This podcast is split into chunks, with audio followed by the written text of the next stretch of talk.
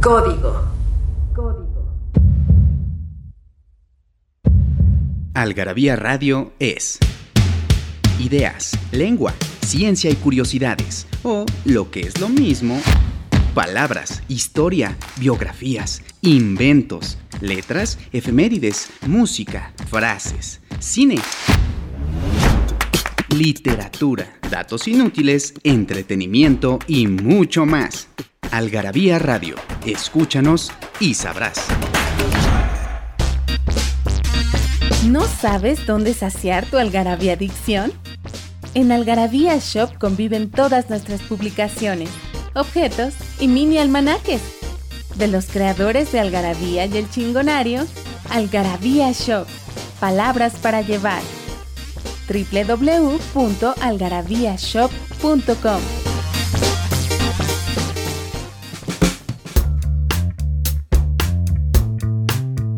Amigos y amigas, otro programa de Algarabía Radio, un programa donde hablamos de todo, de todo, como es la revista Algarabía, ciencia, arte, literatura, historia, ideas y, ¿por qué no?, de huevos estrellados y de estrellitas, porque es Algarabía 208. Atrás de los controles está Daniel del Moral, productor, locutor, eh, bueno, es el, el, que hace este programa y el que logra que ustedes lo puedan oír. Hola Daniel, qué gusto. Y del otro lado de espectro, Victoria García Jolie, la directora de arte socia de Algarabía, también la que hace posible que esta revista salga y que ustedes la puedan tener, comprar y adorar, coleccionar, porque es consultable. ¿Cómo estás? Yo le voy a decir Toya, ¿eh? Bueno, ¿Cómo estás, Toya? ¿Cómo estás, mi Fer? Pues aquí con este, este entusiasmo que nos caracteriza en Algarabía para hablar de esta revista que realmente me gustó mucho, esta revista de la estrella. Ahorita que acabamos de terminar la de la, que eh, el siguiente número, que es la 209, que ya tenemos en la imprenta, este, que es más variada, me doy cuenta que esta de la estrella nos quedó así como muy conciso el tema, con todo y que es temática no se repitió y quedó variadito y bonito alrededor de la estrella. Exactamente. Hoy vamos a hablar de hitos estrellados, pero también de con estrella en general. Exactamente, exactamente. Esta revista pueden entrar a algarabía.com y ahí podrán conseguirla de manera digital. No solo la revista, hay libros, hay objetos. Entren, por favor, algarabía.com y shop también, ¿verdad, Victoria? Sí, en la shop pueden tener la revista en papel o la revista digital. En, el, en ese mismo espacio ya la pueden comprar y este y todas las cosas que tenemos, todos los libros que hemos editado, etcétera. Exactamente. Vamos a hablar de estrellas. Estrellas Michelin. ¿Alguna vez publicamos, Toya, Ajá, estos coches Peugeot, ¿no? sí, Que se es Peugeot, no sé cómo se escribe bien, Peugeot. Que es un, un cuate que inventa un pimentero precioso, por cierto, ¿no? así es. Que es como una columna. Ustedes sabrán cuál es este de madera que. Cuando Correcto. piden pimienta en un restaurante siempre les traen así Exactamente. una cosa enorme. ¿Sabes qué? Parece pata de mesa de estas Ajá. coloniales, así todo torneadito. De hecho, se Bueno, vayan en torno estos, estos este, pimenteros. exactamente. Y ese señor que inventó el pimentero se apellidaba Pello, pero le gustaba el automovilismo y creó una marca de automóviles que hasta la fecha sigue. Algo pasa así con las estrellas Michelin, una cosa extraña. Así son los franceses. Ustedes saben que Michelin es esta marca de neumáticos, de, llantas, de coches. Pues por allá por 1900, imagínate nada más, fue este, para promover pues, los primeros coches, para promover que la, que, pues, la gente comprara eh, estos, estos, sus productos, pues les empezó a crear ideas que no existían en ese momento, como salir a pasear nada más, porque como podías ir y regresar en el automóvil mucho más rápido que con la carreta, ¿no? Entonces eh, empezó a inventar como rutas y le, esas rutas eh, empezó a localizar los mejores sitios para comer, para recomendarlos y que la gente se animara a ir. Y de ahí salieron las famosas, los, este, la calificación de los restaurantes, este, que es por medio de las estrellas Michelin. Y si lo decimos en francés, son las estrellas Michelin. Michelin, Michelin, Michelin. O sea, digamos que eran como mesones, como este, restaurantes a, a pie de carretera, algo así. Si no a pie de carretera, estaban en la ruta. O sea, podías, eh, por ejemplo, andar por Provence y en el sur, y te decía, es más, la calificación corresponde a eh, si tiene una estrella, dice es una cocina muy buena en su categoría, entonces te puedes parar ahí, puedes ir a buscar. En las dos estrellas significa que la cocina es excelente y merece la pena desviarse del camino. ¿Eh? Y las tres estrellas es una cocina excepcional y vale la pena nada más ir. o sea, hacer el viaje para ir a conocer ese restaurante, ¿no? Yo tengo, yo viví en Querétaro, tú lo sabes bien, y venía cada semana a la Ciudad de México. Y justo, más o menos es como la mitad del trayecto, está Gilotepec. Ajá. Y en Gilotepec hace unas tortillas de harina. A, a mano. No, no, no, no, no, no, no, no. Entonces yo cada vez que, que venía a México, pues tenía que me desviaba del camino para ir a comprar las, las tortillas recién hechas de comal en Gilotepec. Algo, algo así como de dos estrellas, ¿no? Pero hay lugares que están lejísimos y dices, hay que hacer el viaje para ir a conocer el restaurante, ¿no? Por ejemplo, tienen que ir a Valle de Bravo, a la Victoria de Don Prisciliano para ir ricura. La, la comida de, de, la familia nuestra, que ahora Qué rico. De, de, mi hermano Carlos está el restaurante de la familia, llama la Victoria de Don Prisciliano, Victoria por mi mamá, Don Prisciliano por mi papá. Entonces vale está la en el centro, ¿no? ¿Eh? Está en el centro, ¿no? Está en el centro de Valle de Bravo, ahí a media cuadra de, de la plaza central. Y este, no solo la comida es buena, sino la atención. Y el servicio. Exacto, es lo que te Siempre ahí les van, se la van a pasar bomba. Y entonces, esa, eso debería, meditaría tener tres estrellas Michelin porque vale la pena hacer el viaje. Pues, Va, bueno, vale la pena hacer el viaje a Valle de Bravo. Y si bueno, se destinan un poquito a, a la victoria de Prisciliano, qué mejor. Pero luego, por ejemplo, puedes eh, comprar cosas, eh, la, la, la, siembra local, ¿no? Hay, muchas, hay muchos huertos de comida orgánica y hay estos berros de campo que son como plantitas silvestres.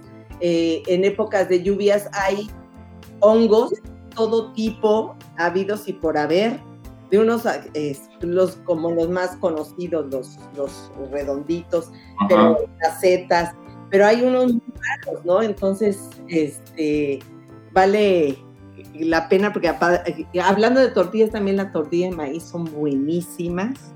Entonces, te vas, comes, paseas y luego te traes un montón de cosas para comer toda la semana en tu casa. Qué cosa más rica, qué cosa más rica. Vamos a hacer un corte, Victoria. Y regresamos. Perdón, dije que te iba a decir Toya. Vamos a hacer un corte, Toya, y regresamos. Regresamos. Nos hicimos de palabras y se las pusimos a todo lo que pudimos. Libros, tazas, playeras, tarros, libretas, termos, mandiles, uff, vasos, plumas, portavasos, etiquetas, portatabacos y mucho, mucho más. Objetos irresistibles en algarabía.com.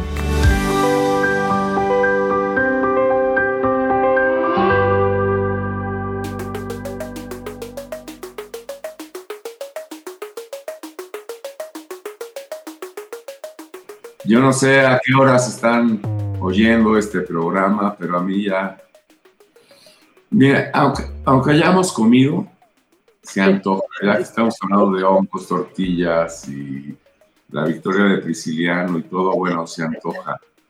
Oye, Victoria, ¿sabes, ¿sabes si hay algún restaurante con mexicano con, con estrella Michelin? Creo que no hay ninguno. No, porque norma, eh, aquí lo que estuvimos viendo es que todas las listas son europeas y hay un, uno que otro de Estados Unidos, porque pues es una, empezó siendo una cosa local, nada más era en Francia, y después ya empezaron a extenderse un poco a Europa, pero no, no se han metido, esta en, ya es como toda una instrucción, porque la guía es una cosa ya impresa, ¿no? Este, después se volvió, tienen obviamente su página, pero es una cosa, eso siendo tan local, ¿no? Que no han visto hacia América Latina, la excepción de los este, pocos excepcionales restaurantes de América Latina, este, no, no están incluidos en, en la guía. Pero la guía dices que es enorme porque sigue teniendo los mapas, ¿no? Sigue teniendo los mapas y te sigue indicando por dónde vas a ir. Ahora, si quieren saber cuáles son los mejores así ya de este como del mundo mucho más general, está la guía San Pellegrino, que ese tiene los 50 mejores restaurantes del mundo. Y eh, eh, ahí sí están, por ejemplo, tres mexicanos, está... sí, el Puyol, etcétera. Están el, eh, también los peruanos que casi todos tienen en su eh, este, en sus menús el yo, lo acabo de leer. acabo, acabo, de leer este año. Ajá. y de latinoamericanos de los 10 primeros latinoamericanos cuatro son peruanos. No sé por qué. Pues déjame contarte yo estuve en Perú este año, en Lima. Hasta en el changarrillo más chiquito y más modesto que te parece a comer, este, pidas un ceviche, son espectaculares. O sea, de veras, hacen, o sea, cocinan delicioso. Qué cosa más rica. Y es, eh, comparten con nosotros como la, la base esta del maíz, pero es un maíz distinto, ¿no? Ese choclo, le dicen. Y hay un ceviche que tiene el choclo, que tiene el maíz grandote. No, no sabes qué cosa más rica. Pero de esas esquinas que tú dices, o, voy a decirles fonditas, por decirlo de alguna manera, es, es cuestión casera como en México, como la comida corrida. Ajá. No, son cosas congeladas, ¿no?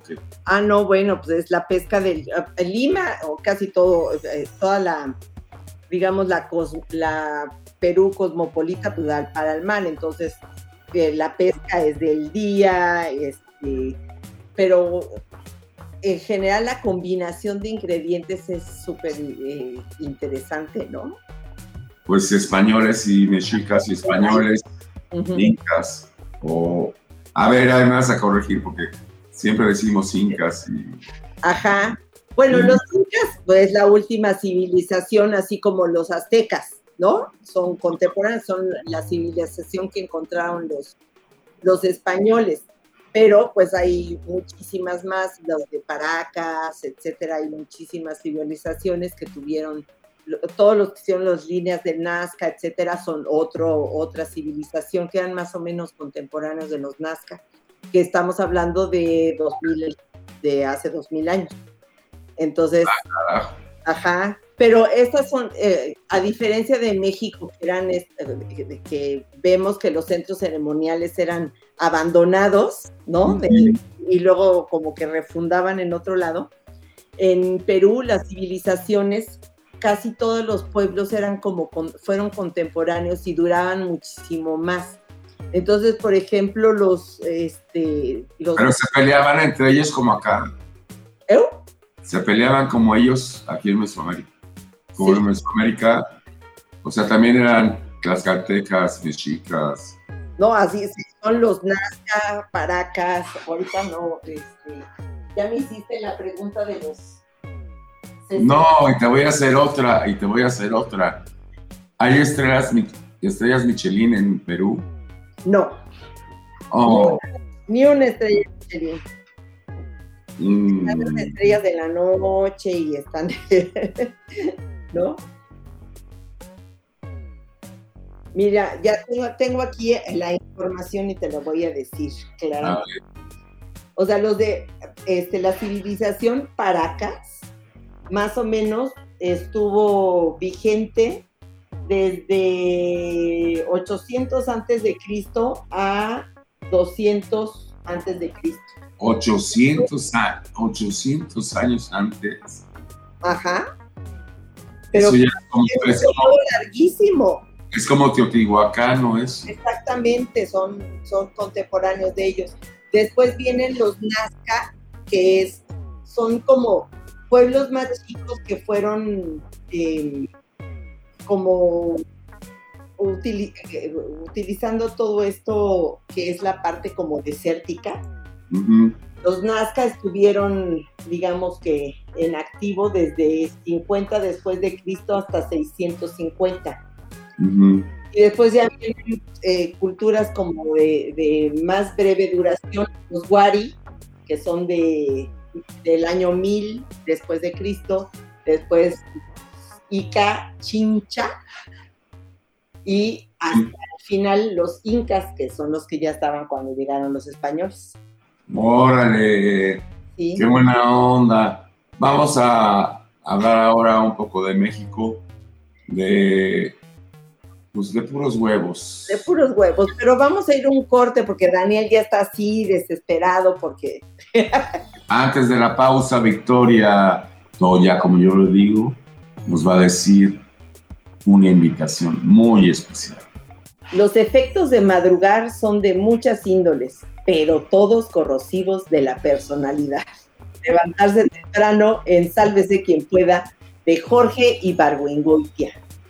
Y esta cita está en Jorge siempre tiene razón, que es un libro que editó Algarabía en conjunto con la Universidad Autónoma de Aguascalientes, que se presenta el jueves 27 de octubre downtown en Isabela Católica. Ahí los esperamos a las 7 de la noche. En Algarabía Radio queremos saber lo que piensas. Encuéntranos en Twitter como arroba algarabía y en Facebook e Instagram como Revista Algarabía.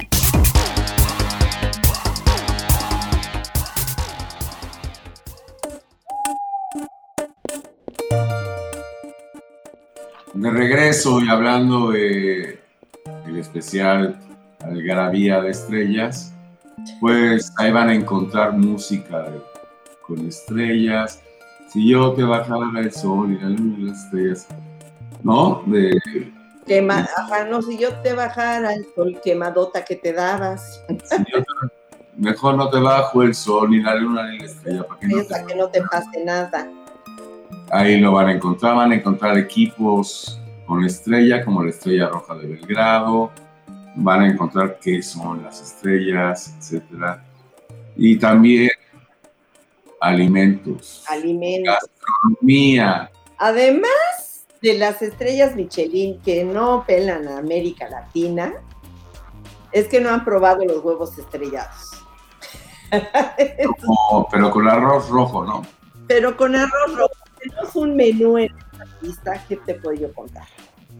Oye, en, en toda, siempre cuando yo voy a comida corrida y, y las fondas, Ajá. siempre ofrecen un, un arrocito mexicano rojo Ajá, y le dices, échenle un huevito, ¿no? Y te cobran sí. cinco pesos más.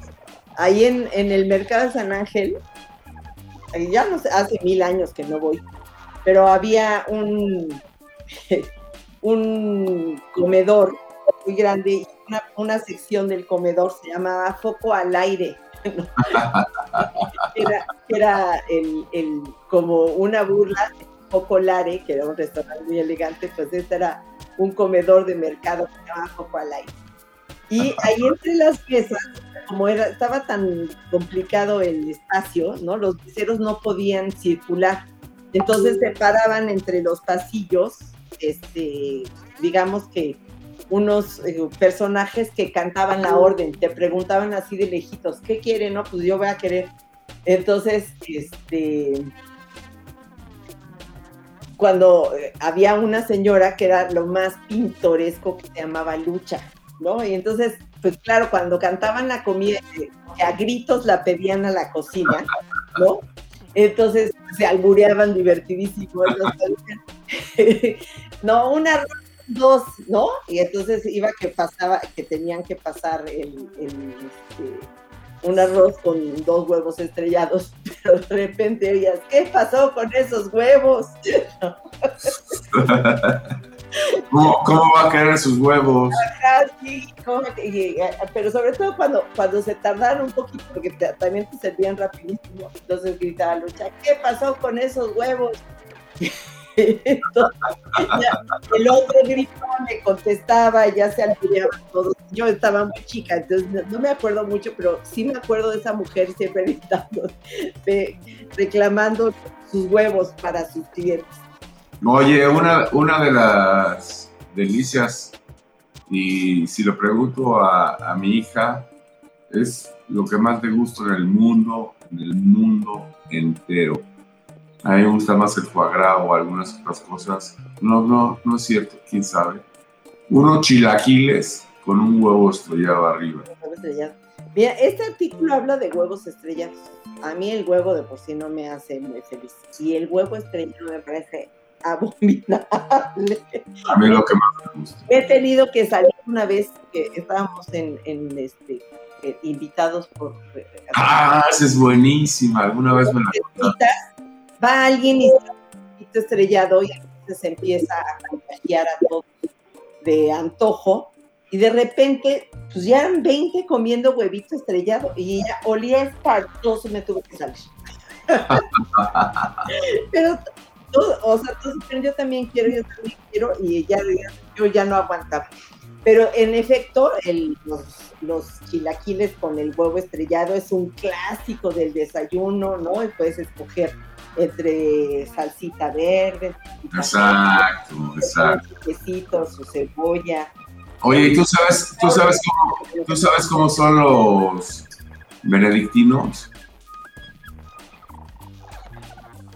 Es- son como en cazuelita, ¿no? Ah, sí, y los hacen, los hacen este, como en baño María, ¿no?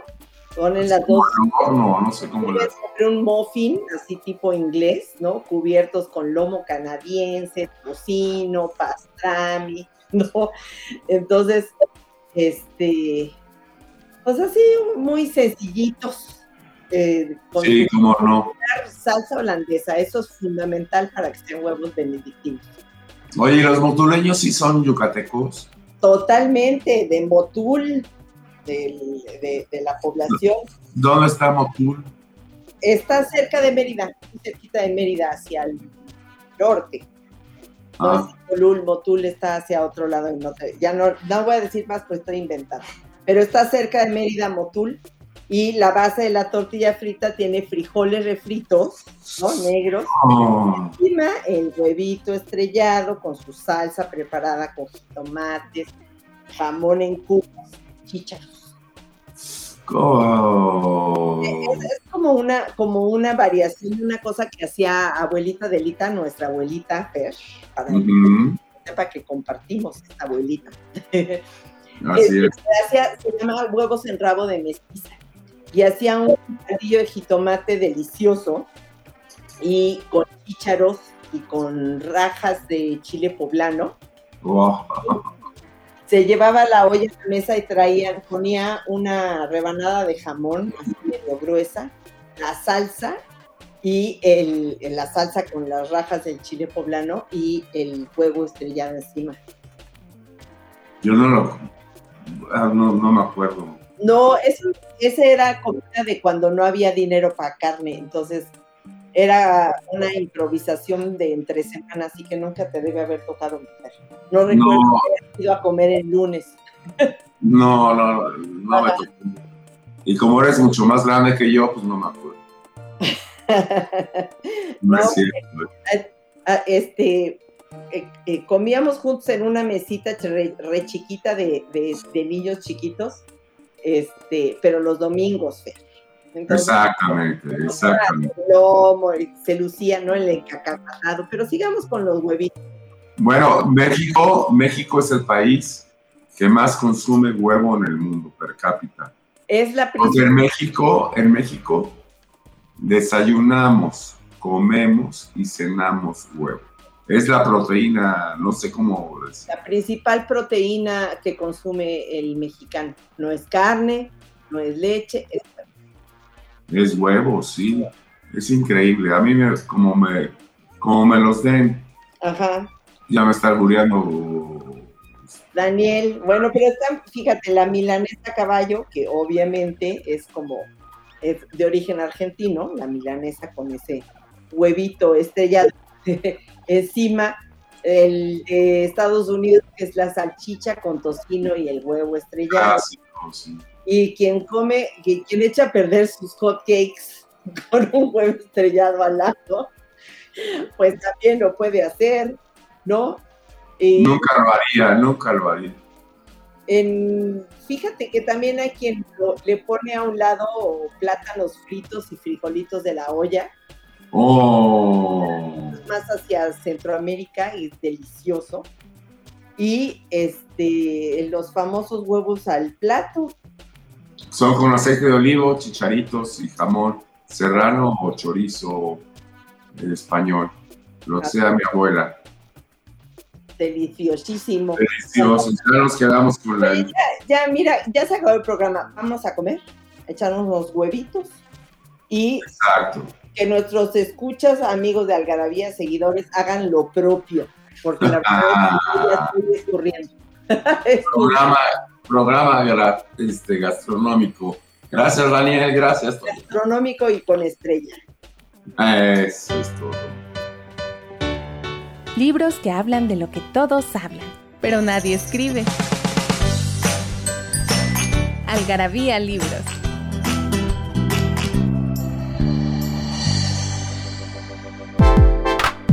Algarabía Radio, conocimiento, ingenio y curiosidad. Porque la cultura no solo está en las bibliotecas, museos y conservatorios. Algarabía Radio, escúchanos y sabrás.